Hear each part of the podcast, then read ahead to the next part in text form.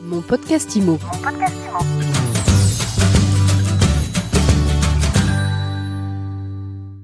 Bonjour et bienvenue dans ce nouvel épisode de mon podcast IMO. Où va le marché de l'immobilier? Comment se porte-t-il?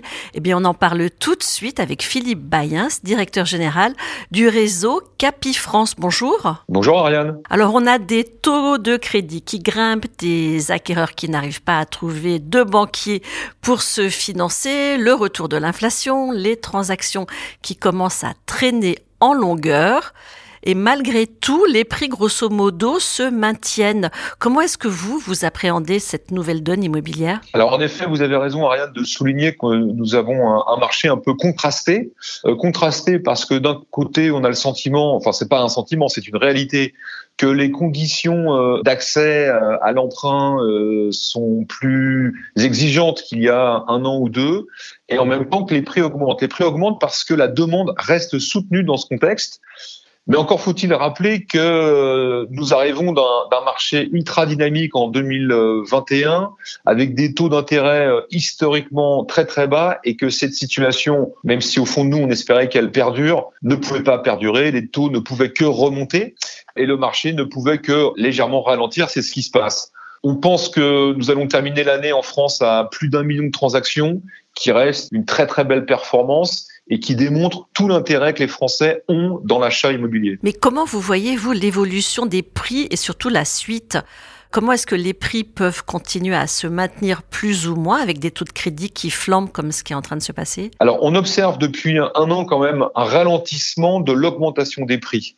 Euh, si on compare l'été 2022 à l'été 2021, les prix affichés avaient tendance à augmenter de 9% quand sur le dernier trimestre, ils n'ont augmenté que de 2,3%. Donc on voit que déjà, il y a un, léger ralentissement des prix, mais ceci s'explique par le fait que les acquéreurs ont changé un petit peu leur projet d'achat, désertent un tout petit peu les grands centres urbains pour aller vers des villes moyennes voire même des secteurs ruraux. Et donc, euh, ce sont les, périphéries, les zones périurbaines euh, et, et, les secteurs ruraux qui, eux, continuent d'augmenter là où les grands centres urbains euh, ont des prix qui se stabilisent. On a tous entendu parler de Paris où les prix plafonnaient, mais en périphérie, les prix continuent d'augmenter. Alors, dans les villes où les prix plafonnent, est-ce que vous, vous pensez qu'ils vont baisser franchement? Alors, baisser franchement, ça m'étonnerait parce que moi qui fais ce métier depuis plusieurs décennies et qui ai traversé des périodes conjoncturelles compliquées, on s'aperçoit que quand il y a une baisse des prix, elle est très progressive en général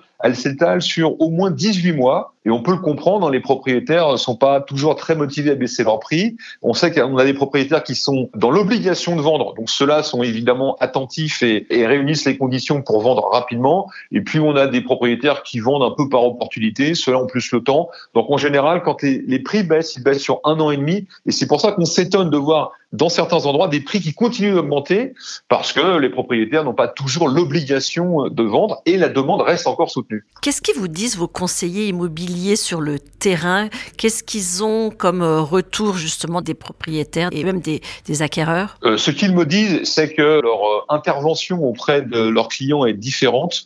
Là où ils avaient des difficultés à faire des estimations depuis pratiquement deux ans parce qu'entre les prix qu'ils estiment à l'instant T et les prix de vente euh, le, marché allait plus vite que, nous, j'allais dire quelque part. Là, c'est terminé. On se rend compte que, euh, effectivement, comme vous l'avez rappelé, Ariane, les délais de vente commencent à se rallonger. Les acquéreurs sont un peu plus prudents avant de s'engager, et nous préparons davantage les propriétaires sur la notion de juste prix, parce qu'on s'aperçoit que les, propriétaires qui sont trop ambitieux n'ont pas de visite. Donc ça, c'est un signe. Hein.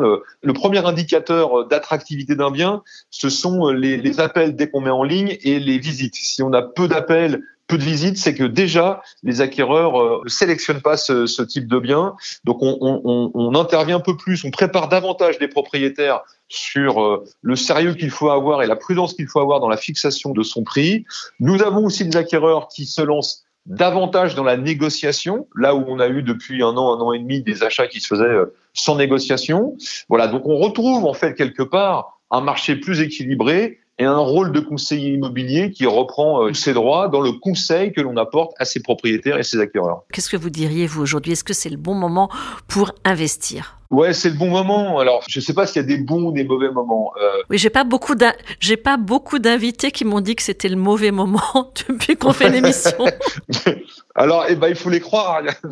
Alors, pourquoi c'est le bon moment d'investir? Alors, l'investissement revêt plusieurs projets. Vous êtes locataire, bah, c'est le bon moment d'investir et de devenir propriétaire de votre résidence principale parce que vous n'avez pas de garantie que les loyers vont rester stables alors que vous pouvez maîtriser votre remboursement de crédit. Sous réserve de trouver un banquier. Oui, bien sûr. Alors, on a vu là le taux d'usure qui a, qui a remonté. Alors, on a vu que les, les banques s'étaient un peu engouffrées pour remonter leur marge aussi. En tout cas, ce qui est certain, c'est que acheter sa résidence principale continue d'être un grand projet des, Français, et je pense que ça leur permet d'avoir un peu de sécurité sur l'avenir et sur le remboursement de prêts, puisque les Français sont les grands champions du taux fixe, même si on part du taux variable qui pourrait revenir sur le marché. On sait aussi que les taux qui ont remonté, qui sont autour de 2, 2,5, par rapport à une inflation à 6, 6,5, bah, on est très en dessous de l'inflation. Donc l'argent reste bon marché. On oublie de parler de cela. Pour les investisseurs qui, eux, investissent dans le locatif, bah, ils déduisent leur intérêt d'emprunt euh, de leurs revenus fonciers. Donc, euh, quelque part, euh, c'est pas pas un sujet pour eux. Et puis, il y a des endroits en France qui sont très intéressants, des, des villes moyennes où les loyers sont très intéressants et donc il y a un rapport locatif qui est super intéressant pour les investisseurs qui cherchent de la rentabilité. Alors pour finir, un conseil pour vos conseillers immobiliers, comment quand on est professionnel de l'immobilier, on s'adapte à cette conjoncture? On est plus pointu sur les conseils, on accompagne mieux ses clients. Alors, vous avez raison, euh, Ariane, encore une fois, euh, on prépare depuis le, le début de l'été nos équipes justement à, à travailler sur les changements qu'occasionne euh, ce rééquilibrage. Il faut que nos conseillers soient plus pointus sur l'estimation et plus pointus sur le suivi dès la mise en ligne. C'est-à-dire que si on s'aperçoit qu'il y a un peu de contact, il faut tout de suite corriger le tir parce que sinon le, bien risque de traîner sur le marché.